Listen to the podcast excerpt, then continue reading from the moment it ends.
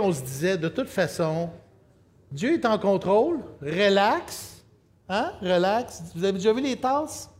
Relax, God is in control. Non, ça vous disait rien? Ben, habituellement, c'est pas ça qui est écrit, là, c'est relax, puis là, il y a comme une citation. Là. Ben, c'est le thème aujourd'hui, justement. Vous rappelez-vous de ça? Qui a déjà connu ce. le défi, c'était pas de la déplier. Le défi, c'était de la replier après. Vous savez, c'est quoi? Qui, qui connaît ça? Ah, ben, c'est pas, pas trop pire. Qui n'a jamais vu ça? Wow, c'est merveilleux. Ça, c'est une carte. Une carte routière. Imaginez-vous donc qu'il y a eu une époque où que quand on voulait passer d'un point A à un point B, on utilisait ce genre d'accessoire-là. Et, euh, et c'était quand même quelque chose, parce que là, ici, c'est le Canada. Bon, si vous connaissez un peu votre géographie, il y a le Canada. Puis là, bon, on allait, mettons, de Québec à Toronto. Puis on... Mais quand on arrivait dans les grandes villes, ça prenait une autre carte, la carte de la ville. Puis là, ben, on ne pouvait pas savoir ça va prendre 53 minutes, euh, le tunnel est bloqué, il y a un accident sur la route. Rien de ça. Je me sou- J'ai un petit souvenir, nous, à chaque année, avec ma mère, mon père, à chaque été, on allait sur la côte Est. Puis, euh, fait que j'ai vu ça, là. Tu sais, dans l'auto, ma mère comme ça. Puis là, mon père, dit C'est quoi la prochaine sortie? Je ne sais pas. Puis à un moment donné, on est allé en Floride. On est allé en Floride et c'était cauchemardesque cette année-là. C'était pas que les cartes marchaient pas, c'est. J'ai- replié du premier coup. Yes! Fallait pas y penser, c'est ça que ça veut dire. Imaginez-vous donc qu'on arrive, là, tout allait assez bien, fallait, on passait par Washington, puis la Virginie, puis à un moment donné, ma mère s'est trompée, ben pas elle, en tout cas, anyway, euh, on s'est trompé, c'est le soir, on est en plein les Everglades, dans une route totalement inconnue, aucune indication. On voit des marais d'un bord, des marais de l'autre, et rien pour faire un, U-turn avec une tente roulotte. Le stress, les amis. Quand on est revenu, il y avait de la construction. Évidemment, c'était pas écrit sur la carte. Puis, euh, il a fallu passer par la ville de Washington. Et là, il y avait un tunnel. Dans le tunnel, ils n'acceptaient pas les bonbonnes de gaz propane. Et on ne savait pas. Il fallait revenir sur nos pas. On a passé par les coins malfamés de, de Washington. On était tellement stressés, on avait peur de se faire voler nos quatre de roues. C'était complètement fou. Vous connaissez ça? Je suis allé à Boston il y a quelques années avec ma femme. Plein de travaux, ça ressemblait à Montréal. Un voyage de charme. Je reviendrai jamais à la carte papier, mais jamais. Aujourd'hui, je vous parle de la providence de Dieu. Et ça ressemble tellement à ça. Le passage, c'est dans Jacques. On parle des plans, quand on, on essaie de se faire un trajet, puis que des fois ça marche, puis des fois ça marche pas, puis des fois il y a du stress, puis des fois il n'y a pas de stress. C'est carrément comme la différence entre le GPS puis la bonne vieille carte. C'est folklorique la carte, c'est beau, c'est beau sur un mur. On plonge dans Providence. Personnellement, c'est un sujet qui me tient à cœur depuis des années. C'est un aspect de, de- de la théologie ou de Dieu qui... euh, bon, vous connaissez mon témoignage. Je suis un gars qui est par nature anxieux. Euh, dans ma famille, ça se transmet de génération en génération. Il y a un problème génétique, mais c'est facile là-dessus de, de trouver des excuses. Euh, c'était comme une question de survie de plonger dans Providence pour moi. Une espèce d'abandon raisonné. Fait qu'aujourd'hui, j'étais content de pouvoir prêcher sur ce texte-là euh, parce que le résultat, je dirais l'enjeu, c'est la paix et la joie. De vivre une vie dans la paix, la sérénité et une joie complète, ben, la providence est un morceau énorme dans nos combats quotidiens. Donc, le texte de ce matin, évidemment, Jacques est un gars qui a le sens de l'humour. Je le découvre euh, encore plus avec, euh, avec ces textes-là. Et euh, avec son sens de l'humour propre à lui, il va parler de ceux qui font des plans, ceux qui tentent de contrôler leur vie même et leurs projets. Et souvent, on va le voir dans le but secret de se glorifier eux-mêmes. Mais on n'est pas là. On va le voir dans le développement aujourd'hui. Donc, à travers Jacques, on va, voir des, on va, on va aller dans l'expérience. On va expérimenter la providence euh, qui nous pousse, et je l'espère, qui va nous pousser à dire, à partir d'aujourd'hui, relax, Dieu est en contrôle. Résumé, tous nos plans sont mauvais s'ils ne sont pas conçus dans la providence de la gloire de Dieu.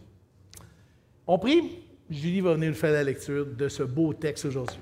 Seigneur Jésus, ah, non, je ne reviendrai jamais en arrière, mais que tout le temps, la tentation est grande de vouloir tout contrôler, tout planifier, que tout aille selon ma providence à moi, Seigneur. Aujourd'hui, je te prie, je te supplie de, de prendre ma bouche et, Seigneur, édifie-nous. Euh, édifie-nous, Seigneur. Montre-nous à quel point c'est toi le souverain de tout et que, en fin de compte, on n'a pas à se stresser. Tu es en contrôle de tout. Merci, Seigneur, d'être le Dieu que tu es. Merci d'être notre papa. Et c'est en ton nom, Jésus, que nous te prions. Amen.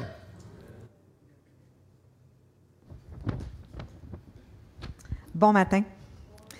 Donc, la lecture de ce matin sera dans Jacques, le chapitre 4, les versets 13 à 17, dans la nouvelle édition de Genève. Donc, Jacques, chapitre 4, les versets 13 à 17. À vous maintenant qui dites, Aujourd'hui ou demain, nous irons dans telle ville, nous y passerons une année, nous trafiquerons et nous gagnerons. Vous qui ne savez pas ce qui arrivera demain, car qu'est-ce que votre vie? Vous êtes une vapeur qui paraît pour un peu de temps et qui ensuite disparaît. Vous devriez dire au contraire, si Dieu le veut, nous vivrons et nous ferons ceci ou cela. Mais maintenant, vous vous glorifiez dans vos pensées orgueilleuses.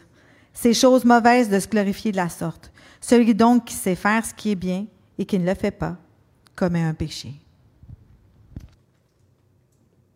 Merci, chérie. Je ne peux pas dire ça à tous les lecteurs. Bon, on va commencer par plonger dans le texte, c'est-à-dire euh, un volet un peu plus, je dirais, théologique. Le résumé, c'est tous nos plans sont mauvais s'ils ne sont pas conçus dans la providence de la gloire de Dieu. Ben, la première question, c'est qu'est-ce que la providence de Dieu? Un genre de définition. Ben, c'est assez simple à expliquer, mais ce n'est pas la souveraineté de Dieu. Dieu est souverain, omniscient, omniprésent, omnipotent. Dieu est tout-puissant. Ça, c'est plutôt ce qu'il est. Sa providence, c'est ce qu'il fait de ce qu'il est. Autrement dit, comment, comment il opère sa toute-puissance? Euh, John Piper a écrit un livre qui s'appelle Providence cette année. Et euh, c'est une brique, mais c'est vraiment super. Et il arrive à cette euh, définition-là. Je vais vous le lire. Le terme providence est construit à partir du latin pro-vidéo. Lui-même formé de deux éléments, qui est pro et vidéo. Donc, on pourrait penser que ça veut dire euh, voir les choses en avant, prévoir, mais en réalité, dans le contexte biblique, ça veut dire apporter aide et soutien, pourvoir à ce qui est nécessaire. Quand il se rapporte à Dieu, la providence a comme sens l'acte de pourvoir de manière intentionnelle pour le monde ou de le soutenir et le diriger. Le mot intentionnel est important ici. Dans le catéchisme de Heidelberg, on a eu cette série-là à un moment donné, le catéchisme pour la cité. Imaginez en 1563, des gens se posaient ces questions-là. Question 27. C'est quoi? Qu'entends-tu par la providence de Dieu? Et la réponse, la force toute puissante et partout présente de Dieu par laquelle il soutient comme par sa main le ciel et la terre avec toutes les créatures. Et les dirige de sorte que les herbes et les plantes, la pluie et la sécheresse, les années de fertilité et celles de stérilité, le manger et le boire, la santé et la maladie, la richesse et la pauvreté, effectivement, oui, toutes choses nous viennent, ne nous viennent pas par hasard, mais par sa main paternelle intentionnel et paternel. Dieu a le contrôle de tout, sur tout, en tout, partout et en tout temps.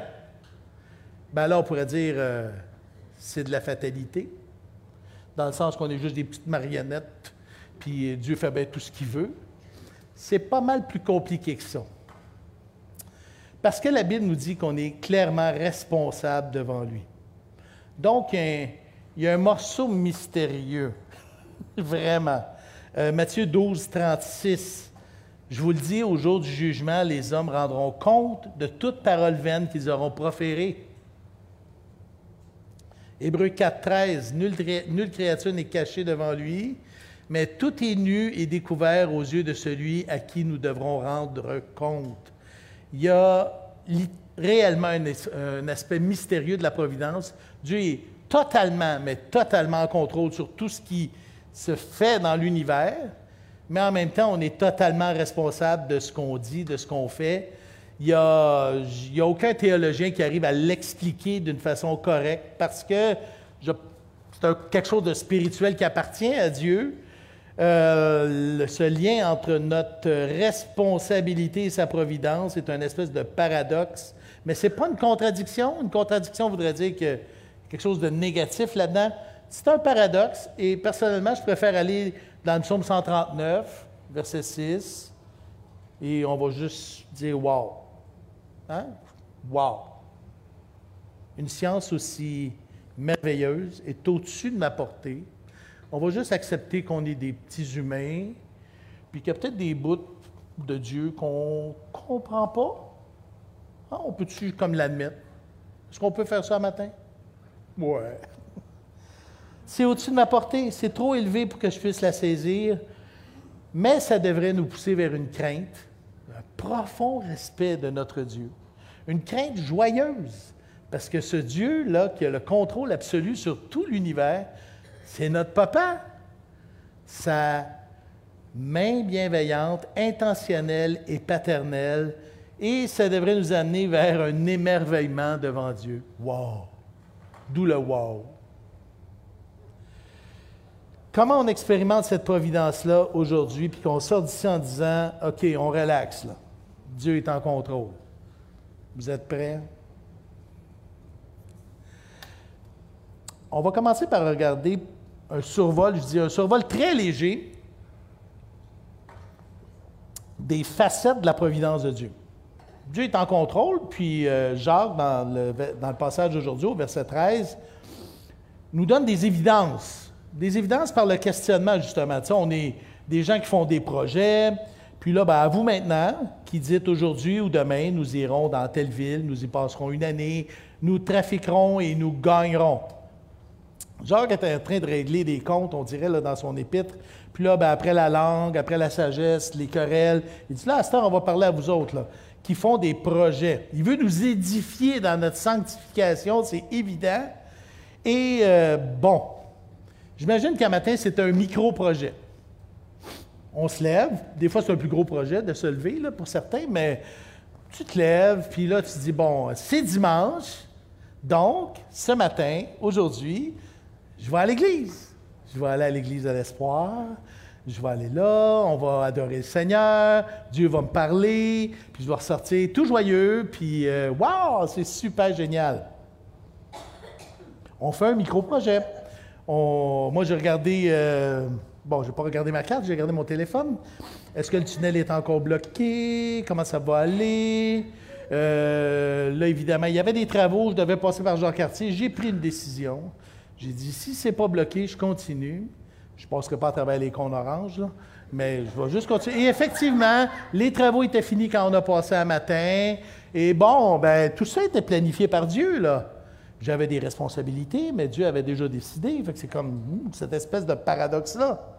C'est le propre de chacun. Franchement, on planifie, on, planifie, on organise, on, pense, on, projette, et c'est très bien. Dieu n'a absolument rien contre la planification, les projets et l'organisation. Je pense que je vais le répéter au moins cinq ou six fois aujourd'hui. Dieu n'a rien contre l'organisation. Proverbe 24, verset 27, Soigne tes affaires au dehors, mets ton champ en état, puis tu bâtiras ta maison. Prépare-toi. J'avais un coach qui s'appelait Dave Dobson. C'était mon premier coach euh, dans le ministère. C'est un anglophone. Il est en Colombie-Britannique. Je pourrais prendre ma carte pour aller chez eux. C'est un peu loin. Et il disait quelque chose de vraiment, qui a été une base dans mon ministère, Michel, qui disait, le problème, c'est pas l'issue, c'est le processus. Le problème, c'est pas là où on va, c'est la façon qu'on y va. Donc, on va regarder cinq volets dans notre texte de planification où on voit vraiment la souveraineté de Dieu, où on a des questionnements à se faire, ou plutôt des constats à avoir. Puis j'aimerais bien ça qu'on s'émerveille devant Dieu. Tac! Première chose, ça commence par aujourd'hui ou demain. C'est comme ça. Hein? Vous maintenant qui dites aujourd'hui ou demain, nous irons dans telle ville, nous, y passerons une année, nous trafiquerons, nous trafiquerons et nous gagnerons. Ben, déjà, la Bible nous dit que dans le livre de Daniel, les versets, chapitre 2, versets 20 et 21, Daniel prit la parole et dit Béni soit le nom de Dieu d'éternité en éternité. À lui appartiennent la sagesse, la force. C'est lui qui change les temps et les circonstances, qui renverse et qui établit les rois, qui donne la sagesse aux sages et la science à ceux qui ont de l'intelligence.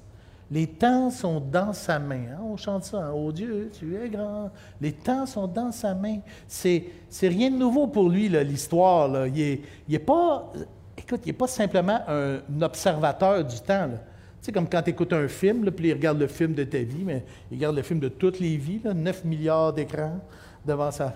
Sais, puis c'est pas comme ça que ça marche. C'est l'éternel Hein, on l'appelle comme ça. Lui-même s'est nommé Comment tu t'appelles? Je m'appelle l'Éternel. J'ai pas de début, pas de fin. Le temps, ça m'appartient. Euh, tout l'aujourd'hui et tout le demain dépend uniquement de lui. Il ne construit pas le temps comme si c'était un espèce d'architecte avec un gros sablier, puis il met du sable là-dedans pour dire, bon, à un moment donné, ça va finir. Non, c'est pas ça du tout. C'est lui qui est à la source même du temps. Pour lui, le temps, c'est pas... Euh, une ligne avec plein de choix que tu pourrais faire. C'est juste une ligne continue. Il n'y a rien de, surprenant pour lui. Euh, la Bible nous dit qu'en lui, nous avons la vie, le mouvement et l'être.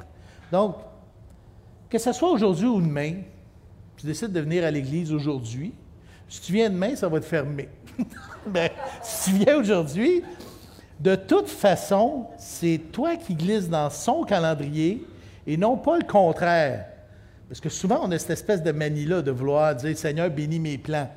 Plutôt que de dire Seigneur, fais-moi découvrir ton plan puis que je puisse m'embarquer dans ton plan. C'est comme essayer de courir en arrière de l'auto plutôt que d'embarquer dedans. C'est, non, c'est épuisant. Donc, à vous maintenant qui dites aujourd'hui ou demain, nous irons dans telle ville. Le comment? Proverbe 16, 1, les projets que forme le cœur dépendent de l'homme, mais la réponse que donne la bouche vient de l'Éternel. Parce qu'on est fort sur les stratégies, on est. Ben, c'est normal, parce que, tu sais, on anticipe des choses, on dit je m'en vais dans telle ville, donc, euh, on va essayer de planifier pour éviter le trafic, on va essayer d'éviter les accidents, on va essayer de, faire que finalement, il n'y aura pas de problème, ça va être le chemin le plus sûr. On veut, on veut faire le mieux. Tu sais, euh, que ce soit dans n'importe quelle décision, là, pas juste de, venir à l'église aujourd'hui, mais euh, aller au travail demain, choisir un emploi, acheter une maison. peu importe, on va se fixer des objectifs, on va essayer de planifier, mais tout ça appartient déjà à Dieu. Euh, on est des voyageurs sur une petite boule bleue qui est un, petit grain de sable dans l'univers à peine, même un atome, ça dépend tout le temps du recul qu'on prend. Autant le choix que l'endroit dépendent entièrement et totalement de Dieu. On passera une année. Ben, c'est bon, tu as planifié un an, euh, mais même là, la Bible nous dit, Proverbe 19, 21, il y a dans le cœur de l'homme beaucoup de projets. Mais c'est le dessein de l'Éternel s'accomplit. On peut se faire un calendrier, des échéanciers. Chaque seconde, chaque minute qui passe sont entre les mains de Dieu. Et même nos cheveux sont comptés. Chacun des poils sont comptés. Chaque matin, c'est finalement une bénédiction. Chaque soir, c'est un moment de reconnaissance. Nous, on va se fixer des délais, des fois parce que, juste une petite réflexion, il y a un début, une fin, on a l'impression qu'on est tout en train de mesurer en fonction de la brièveté de notre vie. Mais imaginez si on se mettait à faire des plans en fonction de l'éternité. Ça changerait un peu les délais, là, tu sais. Ah, on va passer un an. Non, on va passer 40 000 ans là-bas, puis après, peut-être, quand il pourra revenir, on va prendre notre temps, 10 000 ans pour revenir. Tu sais, ben oui, on va prendre le temps de... Tout est relatif, c'est parce que nous, on regarde ça avec notre finalité à nous. Mais la réalité, c'est qu'on est éternel. Tout le monde ici est éternel. Si tu as donné ta vie avec Jésus, tu vas passer ton éternité avec lui. Si tu ne l'as pas donné, en dehors de lui. Mais d'une manière ou d'une autre, la mort est juste une espèce de porte tournante qui va t'emmener dans une autre dimension, celle de Dieu.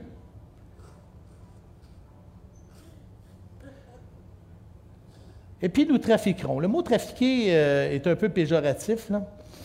On parle d'affaires, parce que tu sais, des fois, trafiquer, c'est comme un trafiquant, mais on a l'impression qu'il y a de la drogue qui va se, qui va se transiter là-dedans. Là. Puis euh, non, l'idée, c'est trafiquer, c'est de la business, c'est des affaires. Donc, euh, OK, aujourd'hui ou demain, on va aller dans telle ville, on va y passer une année, on va faire des affaires. Proverbe 16, verset 4, L'Éternel a tout fait pour un but, même le méchant pour le jour du malheur que ce soit pour les affaires ou pour n'importe quoi, encore ici, même si on croit que c'est nos projets, nos réalisations qui sont en train de s'exécuter devant nous, en fait, on est juste en train de participer et observer ce que Dieu est en train de faire. Ce n'est pas de la fatalité. C'est une prise de conscience de la réalité. Il y a une histoire. Il y en a juste une. C'est la réalité. Il y a juste une histoire. C'est l'histoire de Dieu. Et nous, ben, on en fait partie. Vous connaissez le proverbe populaire qui dit euh, Le bonheur n'est pas une destination, mais une façon de voyager. Ça revient un peu à ce que Dave me disait. Le problème, c'est pas le mais c'est le processus. Quand Jésus dit à chaque jour suffit sa peine, il y a cette aura, je dirais, de la providence divine qui est en compte. Relax, Dieu est en contrôle. Puis quand ça va pas bien, puis qu'on a l'impression que Dieu est en train de perdre les pédales, c'est parce qu'on lui prête des intentions.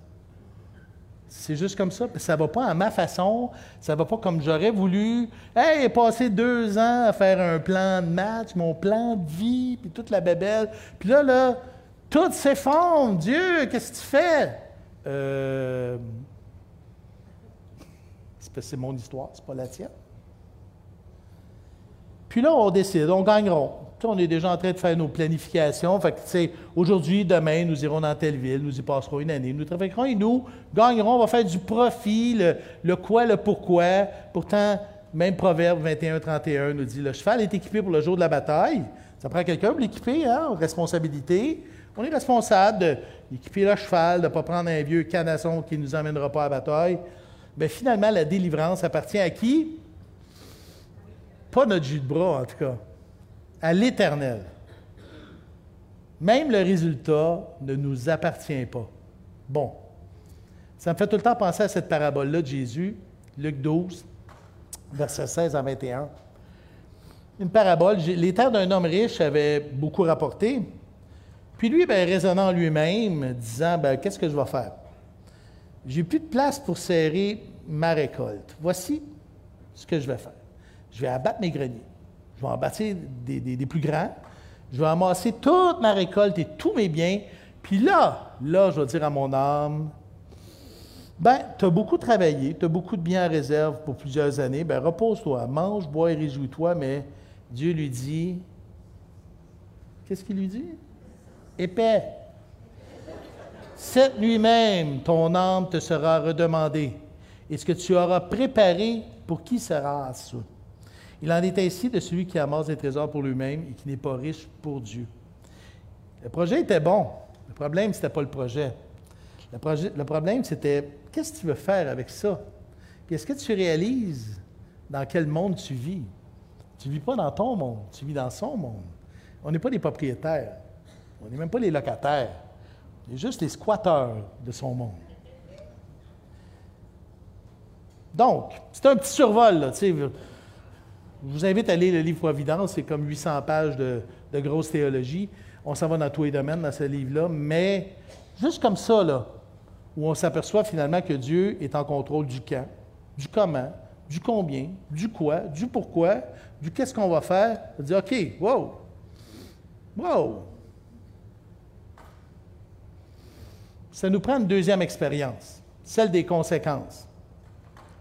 Quand on oppose sa providence avec, je dirais, mes tentatives de providence, parce qu'on essaye d'être des, fournisseurs de providence tout le temps, Jacques 4, on est rendu au verset 14 et 15. Vous qui ne savez pas ce qui arrivera demain, car qu'est-ce que votre vie?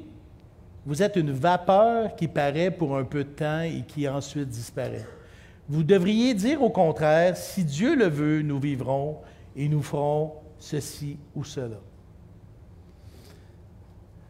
Ce bloc de texte-là parle plus des, de notre tiraillement. Là, euh, oui, on veut être des créateurs de providence, on veut le contrôle, hein, vous qui ne savez pas ce qui arrivera demain. Le drame, c'est pas que Dieu ait un contrôle absolu, puis que nous, on ait l'apparence d'être sans option, puis qu'on refuse même des fois nos responsabilités. Euh, parce que j'ai vu des gens devant la providence de dire, ben dans ce cas-là, on va me laisser vivre, puis j'accepte plus mes responsabilités. Non, c'est plus compliqué que ça, là. Euh, le problème, c'est que nos aspirations folles et dramatiques devant cette espèce de fait-là que, bon, qui a vraiment le contrôle? À la chute, c'est un peu ça qui s'est passé. On a essayé de tasser Dieu pour gérer notre à notre façon l'univers qui nous entoure. Puis quand on, s'arrête, on s'aperçoit quelque part à quel point on est prétentieux. La, question est bonne, là. Première question, très logique. Vous ne savez pas ce qui arrivera demain. Autrement dit, est-ce que, est que tu peux, là, ici, est-ce qu'une personne ici peut contrôler une seconde dans l'univers? Même si on se met tout ensemble, OK? On est, on est des croyants, on, peut-tu contrôler une seconde dans l'univers? OK, on va aller plus petit. Est-ce qu'on peut aller contrôler une seconde sur la Terre? OK. Au Québec, L'oreille? Mes cheveux? Les acariens sur moi? Ça, c'est quand on s'arrête et qu'on s'aperçoit à quel point on est prétentieux parce qu'on n'a juste aucun contrôle. Vous ne savez même pas ce qui arrivera demain, même pas dans une seconde, même pas dans dix secondes. Zéro contrôle. C'est la vie, c'est comme ça. Il faut le reconnaître. Euh, connaissance. Il dit, car, qu'est-ce que votre vie? Bon, c'est une bonne question. Euh, au niveau médical et biologique, on est rendu pas purement loin. On connaît plein d'affaires sur la mécanique. Hein? Les, médecins et les infirmières ici vont dire oui, on... mais il y, a, comme plus de questions que de réponses euh, dans la biologie. Là. Il y a, des, maladies qui sont sans réponse. Il y a des, choses qui sont juste, ben, on ne le sait pas. Euh, qu'est-ce que la vie? Juste la vie elle-même. Qu'est-ce qui fait qu'un paquet d'atomes et de molécules mis ensemble se mettent à vivre? La réalité, j'ai revérifié, on ne sait pas encore. On aimerait bien, là. Hein? Il y en a qui aimeraient ça, mais présentement, on peut juste faire du clonage pour essayer de multiplier la vie parce que prendre des cellules inertes puis les rendre vivantes, c'est c'est ben, on ne sait pas c'est quoi l'affaire. La Bible nous dit, euh, par exemple, Jésus, Jean 14, 6, Je suis le chemin, la vérité et la vie. Acte 17, 25, Dieu n'est pas servi par des mains humaines comme s'il avait besoin de quoi que ce soit, lui qui donne à tous la vie, la respiration et toutes choses. 17, 28, En lui, nous avons la vie, le mouvement et la... Ah ben, ah ben, c'est lui la vie. En lui est la vie. Il la donne, il la reprend. Tout est en lui. Ça fait partie de sa providence. Puis nous, on pense qu'on connaît plein d'affaires. Puis j'avais un ami qui disait La connaissance, c'est comme des confitures. Moins t'en as, plus tu l'étends. Puis non, mais c'est vrai qu'on fait ça. On aime ça, se vautrer de ce qu'on sait, puis ce qu'on connaît. Puis en fait, on ne réalise pas que dans le fin fond de l'affaire, on ne connaît pas grand-chose. Euh, on connaît plein de choses techniques la mécanique, tu sais. Euh, puis en fait, c'est juste qu'on découvre ce que Dieu a fait dans l'univers, puis là, on, arrive à y mettre des formules, puis euh, des relations. Mais la vraie affaire, les vraies choses, la vie elle-même, on contrôle rien, on connaît rien, Mais on veut tellement fort. On veut tellement fort. On parle de la conscience. Vous êtes une vapeur qui paraît pour un peu de temps et qui ensuite disparaît. Jacques 4, 14. Bon. Peut-être que rendu là, tu vas me dire, c'est déprimant matin ton sermon? C'est parce qu'on a l'air des vrais tweets. Non, mais comment? Tu sais, non. On se ment à nous-mêmes.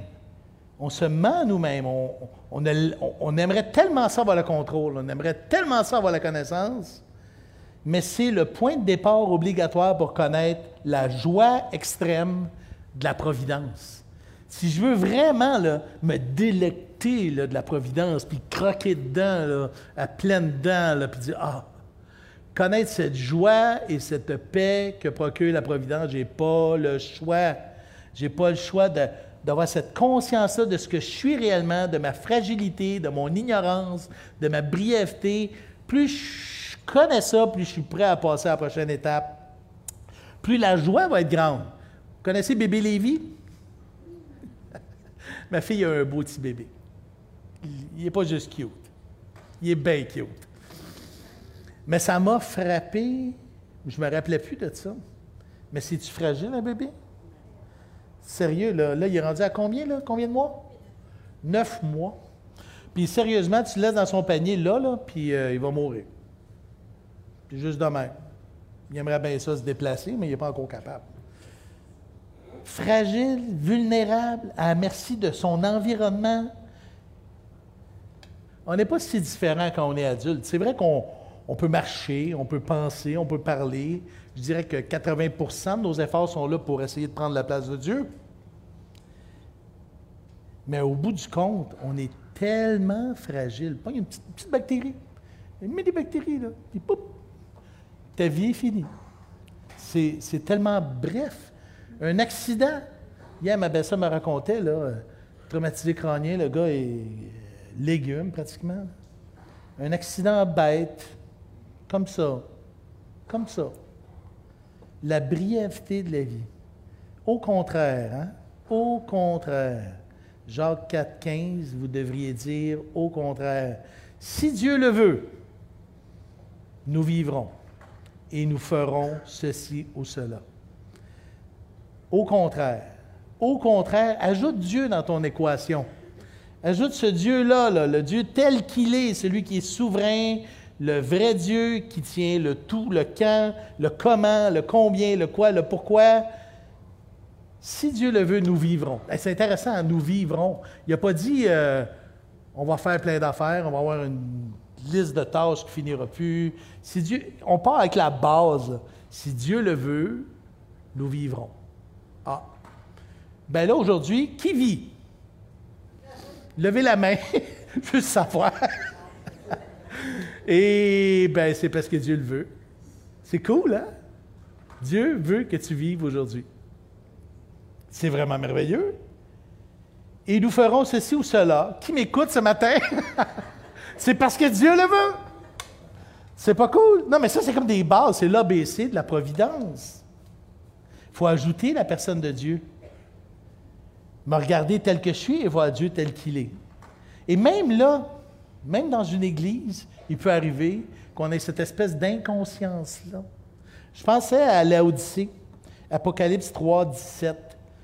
Parce que tu dis, je suis riche, je me suis enrichi et je n'ai besoin de rien, et parce que tu ne sais pas que tu es, juste ordinaire, malheureux, misérable, pauvre, aveugle et nu, mais en fait, tu es un humain. C'est pas juste une équation, la providence de Dieu, c'est pas juste une équation de force. C'est pas juste une équation de pouvoir ou de connaissance. C'est une question de conscience. Une conscience de la providence. Dieu, Dieu est au ciel. Il fait tout ce qu'il veut. Il fait vraiment tout ce qu'il veut. Il contrôle tout. Il est tout puissant. Mais c'est aussi mon papa. C'est mon papa. Un papa qui est bon, un papa qui est bienveillant, un papa qui veille, un papa dont il y a un plan. Il n'est pas en train d'ajuster le plan pour tes désirs. Il y a un plan qui s'appelle le salut de l'humanité, sa gloire à lui.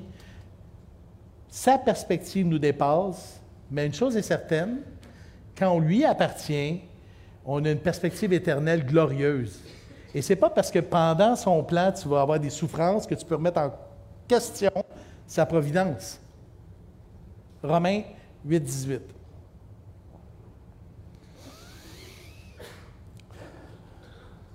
J'estime que les souffrances du temps présent ne sauraient être comparées à la gloire à venir qui sera révélée euh, pour nous. Un des versets, les... wow! Wow! Je ne peux pas dire qu'on souffre tant, mais il y en a qui souffrent plus que d'autres. Et dans d'autres parties du monde, c'est comme le lot quotidien. Et quand tu es chrétien dans certaines parties du monde, tu es, toujours persécuté et tout. La gloire à venir et de dire, bon, je fais partie de son plan, c'est déjà merveilleux. On va gratter le bobo.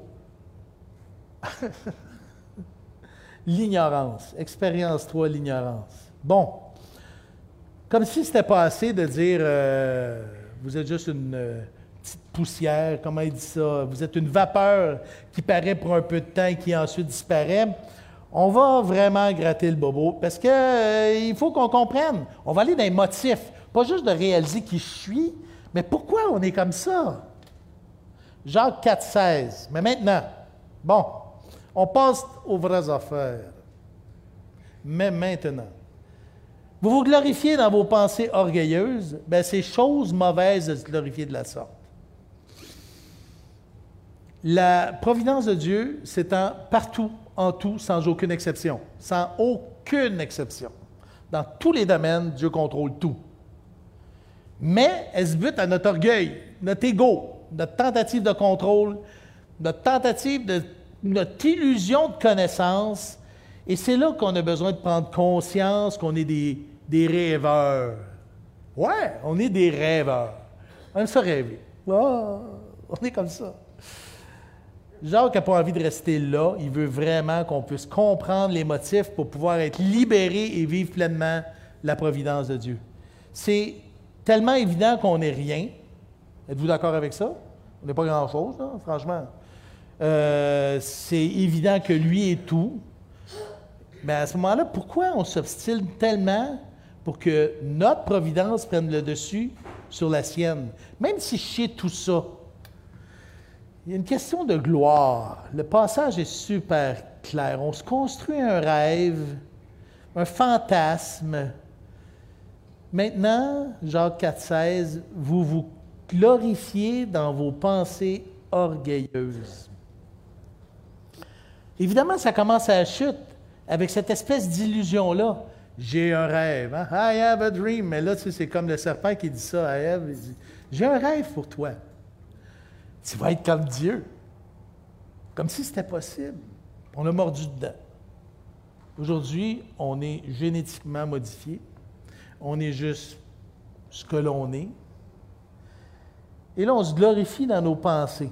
C'est-à-dire, on rêve, on s'imagine qu'on est autre chose que ce qu'on est vraiment. Puis là, on se dit, wow, je suis tellement bon. Je suis tellement famous. Je suis tellement rendu quelque part. J'ai-tu vraiment besoin de Dieu? Et, même quand on est chrétien, le combat fait rage. C'est juste dire à quel point ce corps-là devra être glorifié, et pas un peu, quand on va arriver dans l'autre monde devant Dieu. C'est un combat qui fait rage constamment Bon, c'était le propre de Satan. On le voit dans Isaïe, euh, chapitre 14. Tu disais en ton cœur, je monterai au ciel, j'élèverai mon trône au-dessus des étoiles de Dieu, je m'assierai sur la montagne de l'assemblée, à l'extrémité du septentrion, je monterai sur le sommet des nues, je, ferai semblable, je serai semblable au Très-Haut. C'est un peu ce qui est arrivé aux gens de la Odyssée. Hein? Tu dis, je me suis riche, je me suis enrichi. Apocalypse 3, 17. J'ai besoin de rien. Euh, tu ne sais pas que tu es malheureux, misérable, euh, pauvre, aveugle et nu. Donc, le problème, ce n'est pas de faire des affaires. On peut faire plein d'affaires. On peut faire plein d'affaires. Le problème, c'est pas l'issue, c'est le processus. C'est le comment et le pourquoi. Et je vous ai déjà raconté cette histoire ici à une prédication et je vous la raconte. Donc, dites pas que je suis rendu vieux puis que je radote. Des fois, là, tantôt, je vais aller vous serrer la main à la sortie, là. Vous êtes avisés. C'était dans la providence de Dieu que je raconte cette histoire-là. Une fois, c'est un gars qui fait de la musique, puis qui monte une soirée de louange dans son église à Laval. Puis il est bien fier de comment ça a sorti. Puis on travaillait fort. Puis c'était vraiment sa coche. Techniquement, c'était sa coche. Fait que tu es bien content. On va dire que c'est moi. Bien, bien fier. Puis en plus, il y avait une légende dans la salle, une petite salle, une centaine de personnes. Une légende qui venait du Congo, un missionnaire qui était, tu sais, genre les héros de la foi. Là. Fait que j'étais donc content qu'il soit là. Quand j'ai appris qu'il serait là, c'était subtil. Je pas, je me suis pas levé le matin. À matin, je prends la place de Dieu. ah non, c'était tellement plus subtil que ça. Je suis sûr que plein de monde vont se reconnaître aussi dans l'idée. Puis là, ben, on fait notre soirée de louange, puis c'est super, puis on est content, puis je marche un peu de même, on a un genre de petite collation à fin, puis là, je vois le monsieur qui est là, puis m'avance subtilement. Puis, M. Hainaut, comment vous avez trouvé la soirée? Et là, j'espère donc qu'ils me disent Ah, j'ai été béni, mon, mon, frère. Et ce qu'il me dit, il dit C'est fou tout ce qu'on peut accomplir par la chair. Je pense pas que c'est parce qu'il n'aimait pas le style de musique. Je pense qu'il y avait un petit volet prophétique là-dedans. Là. Ça a été, ah, ça a été frustrant. Ah, j'étais découragé. Je suis dit là. Mais il y avait une trop grande réputation pour que je me mette à dire qu'il était dans le champ. Et là, j'ai réalisé que j'allais en amont, on n'avait pas prié, on n'avait pas fait les affaires comme il faut. On avait vraiment. on avait monté un beau projet. Un excellent projet. Mais dans mes pensées, c'était pour me glorifier parle des miennes, je ne sais pas les autres musiciens, je n'ai jamais fait de sondage là-dessus, mais moi, je sais. Moi, je sais. Dans mes rêves, dans mes pensées, dans mes fantasmes, j'espérais que ça me glorifierait. C'est cette génétique-là qui nous amène à toujours vouloir la gloire. Parce que je sais que ça, c'est une histoire parmi tant d'autres, mais vous avez tous une histoire qui ressemble à ça, à un moment donné ou à un autre. C'est la vie, c'est c'est notre chair qui nous amène à vouloir la gloire, même avec l'Esprit de Jésus en nous, le combat fait rage. C'est quand même fou, hein? Galates 5, versets 16 et 17, il dit Marchez selon l'Esprit et vous n'accomplirez pas les désirs de la chair. Car la chair a des désirs contraires à ceux de l'Esprit et l'Esprit a notre contraire à ceux de la chair. Ils sont opposés entre eux, afin que vous ne fassiez point ce que vous voudriez. Et là, qu'est-ce que je voudrais? On parle de mes désirs, de mes fantasmes, de mes rêves. Non, va pas là. Va pas là. Une petite réflexion personnelle. Après un burn-out, j'ai été médicamenté pour l'anxiété. Vous savez déjà ça, je raconté ça une couple de fois. Euh, ils m'ont diagnostiqué un trouble anxieux généralisé. vous dit c'est, génétique. J'en parlais avec ma mère hier, justement. Mon grand-père était de même, ma mère était comme ça, moi je suis comme ça. Belle excuse. J'appelle ça la chair aujourd'hui. Je m'inquiète pour tout. Tout ce que je ne peux pas contrôler, c'est toujours une zone, jusqu'à ma piscine. Tout. Le toit. Un matin, j'entendais la pluie, je dis le toit va-tu, ça va-tu couler? C'est toujours un stress. Si Dieu est bon, bienveillant et amour, si sa providence est universelle et présente, hein, si tout concourt à mon bien, si lui met en moi le vouloir et le faire et que même aucune tentation n'est au-delà de mes forces, j'arrive à ce constat-là chaque fois que je, je perds de vue la paix ou que la joie me glisse des mains, c'est parce que j'essaye de voler sa gloire. Il n'y a pas d'autre réponse. J'aimerais bien vous dire c'est juste moi, mais bon, j'ai lu Providence et on arrive là. John Piper arrive à peu près à cette conclusion-là. MacArthur, qui est quand même pas un de pique, on va dire ça de même, euh, dans son livre euh, J'ai trouvé la volonté de Dieu, arrive là aussi. Euh, et là, mon dernier petit bébé que je viens de lire, de Paul Tripp, créé pour s'émerveiller, et carrément dans ce champ-là, il parle de ses expériences personnelles. Ça m'a un peu fait du bien quand même. De savoir que Paul Tripp, lui aussi, vit ce genre d'affaires-là, que, tu sais, on est tiraillé. Donc, comment ça peut arriver de prendre une décision sans tenir compte de la providence, ou plutôt, c'est quoi les pistes de solution? Comment, par nature, on est tellement orgueilleux, on se fait croire tellement dans notre conscience qu'on est autosuffisant, bien, je dirais la première chose, c'est de ne pas prier et agir. Juste de, mettre Dieu de côté dans notre conscience. Quelques versets pour euh, nous amener là quelque part. 1 Thessaloniciens 5, 17 et 18.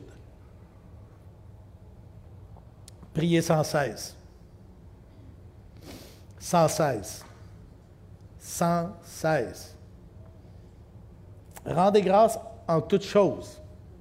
En toutes choses.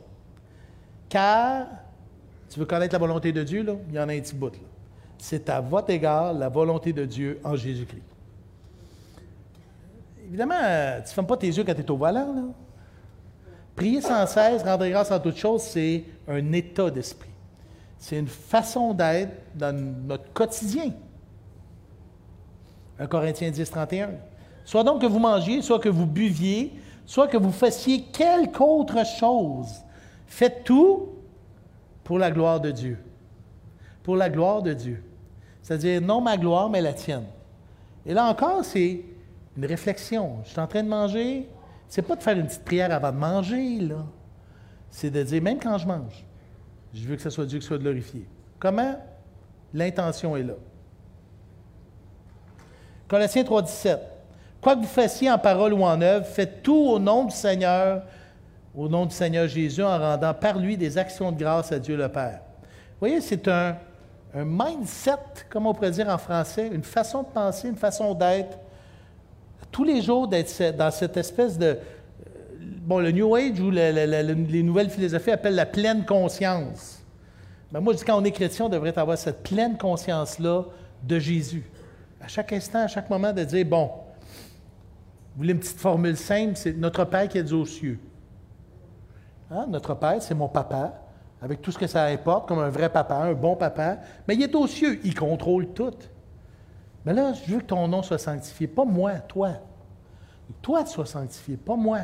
Je sais, je suis toujours en train de travailler pour que ce soit moi, là, mais je veux que ce soit toi, que ton nom soit sanctifié, que, ton règne vienne je veux que ça soit chez vous, partout. Que ta volonté soit faite sur la terre comme au ciel. Aide-moi, Seigneur, à prendre conscience de ta providence. Parce qu'anyway, ta volonté, elle se fait pareil partout. Anyway, c'est moi qui ai besoin d'y penser et de l'entretenir. Que ta volonté soit faite, entretenir continuellement le désir de sa gloire. Et puis un autre problème que je vois qu'on a besoin de travailler pour se raffiner, je dirais, c'est de chercher sa face quand c'est des grandes décisions. Parce que, là, je parle aussi pour moi, je ne suis pas comme si j'étais arrivé quelque part, je parle, on est, on est tous dans le même bateau. On est tellement rapide, puis on s'arrête rarement. Aussitôt que ça commence à être urgent, on se met à paniquer, puis on, on se met en turbo, on met du nitro dans, dans le gaz, puis on se met à aller encore plus vite. Puis, puis là, on arrive, on en fait plus, on en fait plus. Puis là, cette peur-là nous fait avancer encore plus vite. Puis là, maintenant, on est submergé par des inquiétudes, il y a de l'insatisfaction, de l'incompréhension, euh, parce que notre réservoir de gloire est juste une citerne percée. Fait qu'on se dit, je vais en faire plus plutôt que juste d'arrêter. Mon verset cette année, c'est Psaume 46, 11. Et, j'ai emmené mes clés parce que je me suis mis même un petit, euh, c'est pour dire où je suis rendu. Je suis rendu que ça me prend des petits aides-mémoire. Euh, un, petit, une petite breloque avec, en anglais, là, mais je vais vous le lire en français. Arrêtez et sachez que je suis Dieu. Je domine sur les nations, je domine sur la terre. Ouais, on s'acharne au lieu de s'arrêter. Mon ami, le problème, ce n'est pas l'issue, c'est le processus. Donc, quand les choses commencent à s'embrouiller, quand ça tourne en vrille, au lieu de doubler les efforts, on devrait juste s'arrêter. Parce que de toute façon, le plan de Dieu ne lui arrêtera pas. Il va aller là où il veut, anyways, de toute façon. Il n'attend pas après nos affaires pour faire ses affaires. Il fait ses affaires et on a la joie de pouvoir rentrer dans ses affaires. C'est pas cool, ça? C'est là la joie. Puis la paix, ben, je pense que c'est assez évident. Je dis, ben, c'est le plan de Dieu. Est-ce que ça veut dire que je me déresponsabilise? Absolument pas. Absolument pas. On fait ce qu'on a à faire, nos responsabilités. Euh, tu sais, genre la prière. C'est un grand mystère, la prière. Est-ce que, euh, quand il nous demande de ne pas nous inquiéter de rien, mais en toute chose faire connaître nos besoins à Dieu, c'est-tu parce que Dieu y avait passé dans l'éternité passée, puis que là, il nous répond, tu sais, par Wow! Non, pense pas à ça. Fais juste plonger dans ses bras. C'est pas compliqué. C'est mon papa. Puis merci. Les musiciens, venez-vous-en.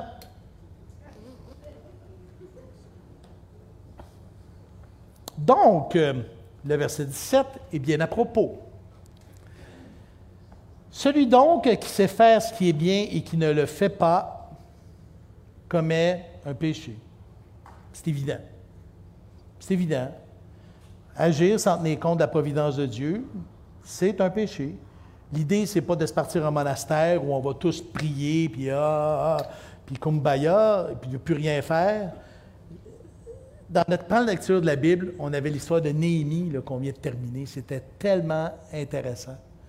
Je l'ai vu à la lumière d'où je suis rendu. Et là, il y a quelque chose qui m'a frappé d'un autre angle aujourd'hui. C'était une vie remplie de pauses prières. c'est écrit, hein, une vie remplie de pauses prières. C'est notre objectif. Pour arriver au point de dire relax, Dieu est en contrôle, une vie remplie de pauses prières. Néhémie, c'est ça. Sans arrêt. On voit des, des flashs et puis euh, on voit là, il nous transparaît son cœur, le prier sans cesse, rendre grâce à Dieu, il s'inquiète, il prie, il amène les autres, on va prier ensemble. Euh, ah Seigneur, Néhémie 1.11, que ton oreille soit attentive à la prière de ton serviteur et à la prière de tes serviteurs qui veulent craindre ton nom. Donne aujourd'hui du succès à ton serviteur et fais-lui trouver grâce devant cet homme, une vie remplie de pauses prières. On s'arrête pour réaliser qui est Dieu. On s'arrête pour réaliser qui je suis vraiment. On s'arrête pour dire, bon, qui je veux glorifier? Puis j'agis. J'agis. J'agis. Franchement, là, je ne reviendrai pas à ça. Puis des fois, je suis tenté d'y retourner. Je dis, ah, les petits points, puis euh, contrôler. Euh. Mais c'est tellement réconfortant et apaisant de savoir que Dieu a sa providence. Mes recherches aujourd'hui, c'est Seigneur, je veux être dans ta providence. Je veux être un outil entre tes mains. Je veux pardonner. Je veux aimer. Si tu vois quelqu'un qui est dans le besoin, je veux être un, tes mains. Je veux que mon monde soit un monde meilleur pour toi, Jésus, pour ta gloire à toi. Utilise-moi dans ce contexte-là, parce que de toute façon, je sais où je m'en vais. C'est une belle place. C'est merveilleux. Puis je vais être là pour l'éternité. C'est pas cool, ça? Joie, paix. Si tu veux aller plus loin, je te conseille deux livres. Je t'ai dit, là. Le premier, c'est Providence de John Piper. Pouf! Grosse brique, par exemple. C'est de la grosse lecture théologique, c'est de la, théologie systématique, doctrine de la providence. C'est intello, mais où?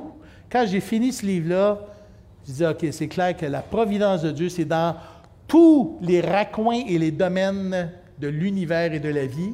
Et en plus, c'est fondé bibliquement parlant. C'est un grand livre. Deuxième livre, celui que je viens de lire, qui est ma, petite perle de fin d'année, de Paul Tripp, créé pour s'émerveiller, qui nous amène exactement là où on est allé aujourd'hui. On est créé pour s'émerveiller en Dieu. Fait arrête d'essayer de voler l'émerveillement, là. puis abandonne-toi, puis fais juste le regarder, là, dis Wow, wow, wow, wow. Ça enlève euh, beaucoup de stress. Beaucoup de stress. C'est bon? Relax. Dieu est en contrôle. Dieu est en contrôle. Prions. Seigneur, on veut te dire combien on t'aime, combien tu es, le Dieu de l'éternité. Tu es le Dieu du contrôle bienveillant. Ta main bienveillante est là constamment. Ta main bienveillante est toujours en train de nous diriger. Aide-nous à comprendre le sens de nos responsabilités, mais en même temps, surtout, la grandeur de ta personne qu'on soit émerveillé, ébloui devant toi et que cet abandon-là ne soit pas un travail, que ce soit une joie, que ce soit une paix. Parce que c'est toi, notre papa, notre Dieu. On t'aime, mais on a hâte d'être avec toi pour t'aimer pleinement. On a hâte de te voir comme tu es. On a hâte d'être ébloui, mais pour l'instant, on ne veut pas laisser passer aucun moment d'émerveillement de ta personne. Et nous, euh, à partir d'aujourd'hui, de pouvoir dire dans notre vie, bon, ben on relaxe. Dieu est en contrôle. Je prends mes responsabilités. Je me concentre sur toi, Seigneur. En ton nom, Jésus. Amen.